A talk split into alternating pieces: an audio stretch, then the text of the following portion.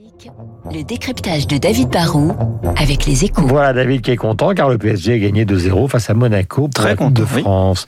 Qui est mon cher David Costco, Oui. ce grand distributeur américain qui veut rivaliser avec Carrefour et Leclerc en France. Alors Costco est quasi- quasiment inconnu en France, c'est vrai, hein, mais c'est une star de la grande distribution aux États-Unis. hein. C'est quand même le, le cinquième ou le sixième distributeur à l'échelle mondiale. C'est un groupe qui est né dans les années 80 sur le concept de l'entrepôt club d'achat. Alors pour accéder à leur boutique, il faut être membre. Et une fois qu'on est abonné, on peut pénétrer dans des magasins aussi grands qu'un hyper, mais dans lequel le, le- le choix est limité. hein. Il ne propose que 3 à 4 000 références produits contre plus de 15 000 dans un hyper français ou même 10 fois plus dans un Walmart américain. Mais l'offre tourne tout le temps.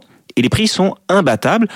On ne trouve pas de tout, mais tout est très bon marché. Approche rentable Oui, bah Costco est très rentable car leur modèle est bien rodé. D'abord, ils ne proposent pas, ils ne proposent pas de tout tout le temps, mais ils s'adaptent en fonction des, des arrivages. Ils se fournissent quand, quand c'est moins cher. Ensuite, on est obligé souvent d'acheter en grande quantité. hein. On part avec des packs, pas, pas des produits à l'unité. Ensuite, ils ne font pas de dépenses publicitaires et les magasins ont parfois un look un peu sommaire, genre entrepôt. Ils contrôlent leurs dépenses. Et puis enfin, le secret de la rentabilité, c'est l'abonnement. En France, la carte annuelle ne coûte que 36 euros, mais aux États-Unis, il faut débourser de 60 à 120 dollars. Et comme Costco a plus de 100 millions de membres dans le monde qui payent leurs cotisations, cela génère une trésorerie très importante. Et un client abonné, bah, c'est comme chez Amazon avec Prime, c'est un client plus fidèle et plus rentable. Est-ce que leur modèle peut marcher en France? Bah, les Français aiment les bonnes affaires comme tout le monde. hein. Il y a plein de gens prêts à faire des économies de 15 à 20 Le- Le problème, c'est pas le concept, c'est le nombre de boutiques. Et c'est pour ça qu'on parle de Costco aujourd'hui. Un Costco a ouvert son premier magasin en France en 2017. Ils ont déjà séduit 160 000 clients avec un seul point de vente. Mais leur objectif, c'était d'avoir 12 à 15 magasins en, en, dou- en 10 ans. Et depuis, bah, il s'est rien passé. Un autre magasin, ils viennent d'annoncer, va ouvrir sans doute à l'automne, encore en Ile-de-France.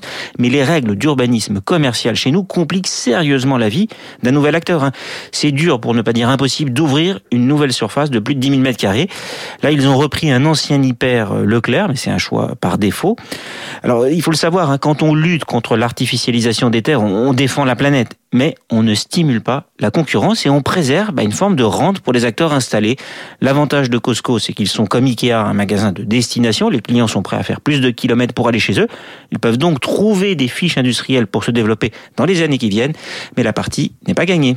Merci David, 7h59, voici le journal de 8h avec toute la rédaction Radio Classique.